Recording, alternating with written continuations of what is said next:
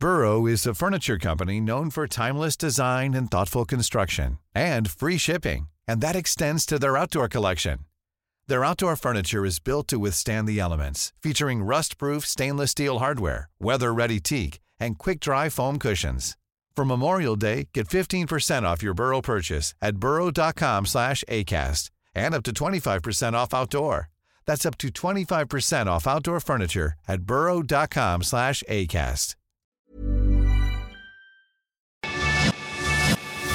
lo cuento, te lo cuento. Tu dosis diaria de noticias.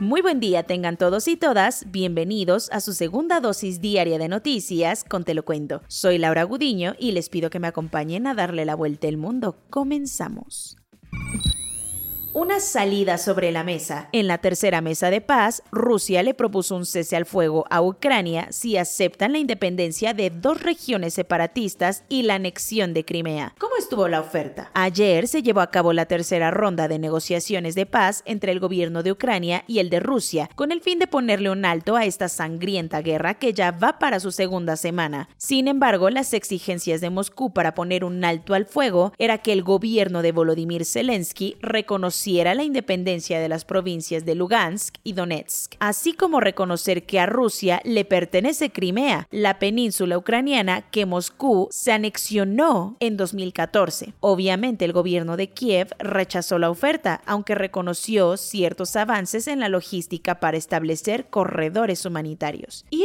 corredores están sirviendo? Pues no realmente, ya que Naciones Unidas reporta 406 civiles muertos desde que empezó la ofensiva, además de que los saltos al fuego temporales para permitir la evacuación de población civil han sido violados constantemente. Además de todo esto, el gobierno ucraniano se opuso ayer a una propuesta rusa para establecer nuevos corredores humanitarios, pues la idea del Kremlin es que todos fueran directito a Rusia y a Bielorrusia, donde tampoco hay seguridad de que los ciudadanos ucranianos estén a salvo. Mientras esas negociaciones ocurrían, Rusia incrementó sus ataques en contra de distintas partes de Ucrania, sobre todo a las principales ciudades al sur del país. Según el Pentágono, las fuerzas rusas no han obtenido un avance notable en los últimos días, por lo que aumentaron ayer su ofensiva contra la ciudad de Mykolaiv, un punto estratégico para poder controlar Odessa, una de las ciudades más importantes de Ucrania y la que tiene salida al Mar Negro.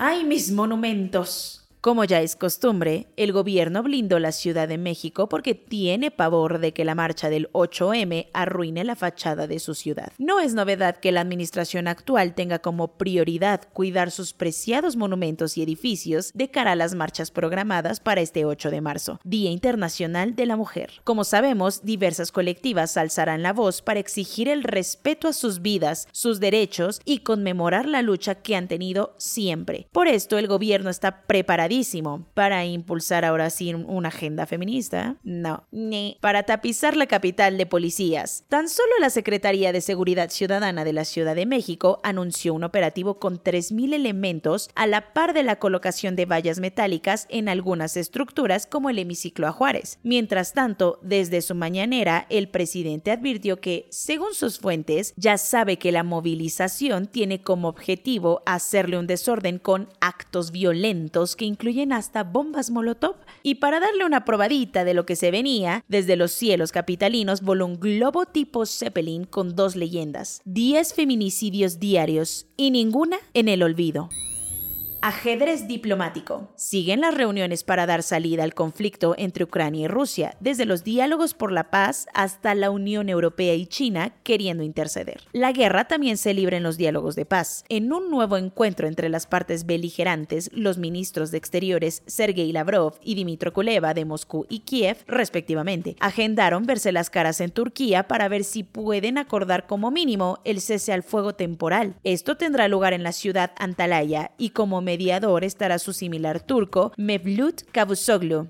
Pero no que Turquía es parte de la OTAN. Sí, pero se ha mantenido más al margen del conflicto sin solapar tanto a ninguna de las partes. Más al oriente, uno de los actores más temidos por Occidente alzó la mano para mediar las cosas. Ahora, el ministro de Asuntos Exteriores de allá, Wang Yi, dijo en conferencia de prensa que Pekín está más que puesto para llevar las negociaciones entre ucranianos y rusos, pero sí advirtiendo que su amistad con Putin es inquebrantable. Ese es un hecho que da un poco de miedo. En contraste, el Consejo de la Unión Europea se apuró y dio el sí para dar un paso al proceso de Ucrania, Moldavia y Georgia para formar parte del bloque. Cuentos cortos. Ya estamos muy acostumbrados a la violencia, pero uno de los casos más impactantes de este año fue el del fusilamiento en San José de Gracia, en Michoacán, donde un grupo criminal irrumpió en un velorio y supuestamente terminó con la vida de aproximadamente 17 personas. Resulta que las autoridades ya dieron con los malhechores, mismos que se hacen llamar los Pájaros Sierra, un grupo ligado al cártel Jalisco Nueva Generación. Así lo dio a conocer el subsecretario de Seguridad, Ricardo Mejía, quien detalló que les han estado pisando los talones, decomisando armas y cateando sus viviendas, además de ya tener en la mira a su líder.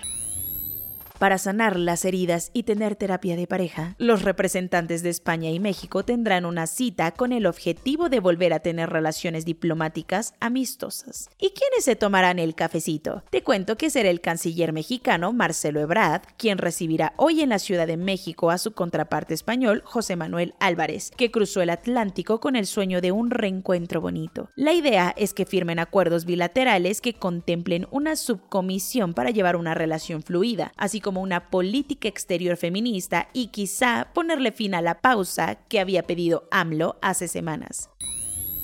Y en la homilía de ayer, López Obrador habló sobre la batalla campal que tuvo lugar el fin de semana en el Estadio Corregidora. Culpó otra vez a los conservadores neoliberales o conductores de noticias. Ay, algo así, porque el presidente dijo que lo que pasó en el estadio es un problema de falta de valores, por lo que se debe seguir moralizando al país, atendiendo las causas que originan la violencia. Y ahí sí, señaló a los gobiernos anteriores por fomentar la corrupción, la impunidad y el el abandono del pueblo desde el neoliberalismo. También dijo tener fe en el gobierno queretano, Mauricio Curi, y en las investigaciones porque les estaba dando FOMO quedarse fuera de la ola de violencia mundial, los talibanes han aumentado su régimen de terror en Afganistán. Resulta que hace casi un mes, en Kabul, una docena de sujetos afines al talibán irrumpieron en las instalaciones de la organización humanitaria del activista Nadim Noor, diciéndole que estaba bajo arresto y amenazándola con asesinar a sus colegas si no se subía a un auto para llevarla a prisión. Su hermano insiste en que la tienen encerrada y que ni siquiera está claro si la acusan de un delito, ya que los talibanes poco hablan de la cacería que llevan contra personal humanitario.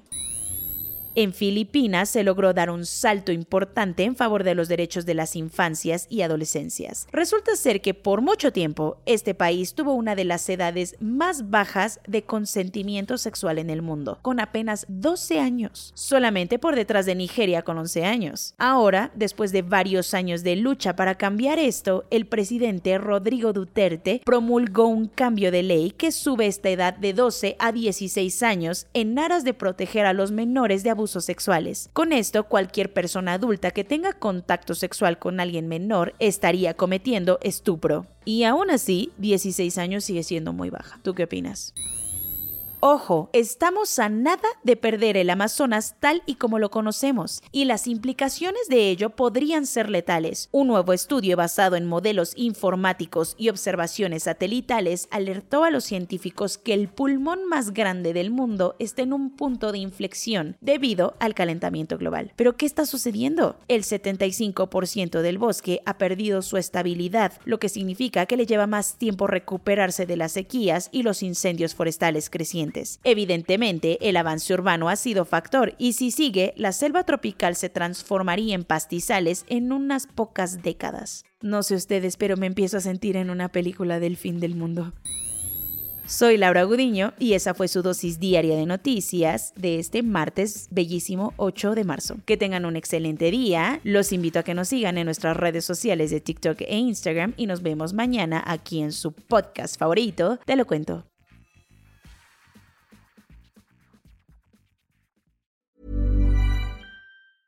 Hey, folks, I'm Mark Marin from the WTF Podcast, and this episode is brought to you by Kleenex Ultra Soft Tissues, your ally to help tackle your allergy symptoms this season. I love the change of seasons, but nobody loves pollen and all those other things floating in the air that make you sneeze during this nice weather. Kleenex Ultra Soft Tissues are hypoallergenic and allergist approved, so fight back against watery eyes and runny noses without worrying about irritating your skin. For this allergy season, grab Kleenex and face allergies head on.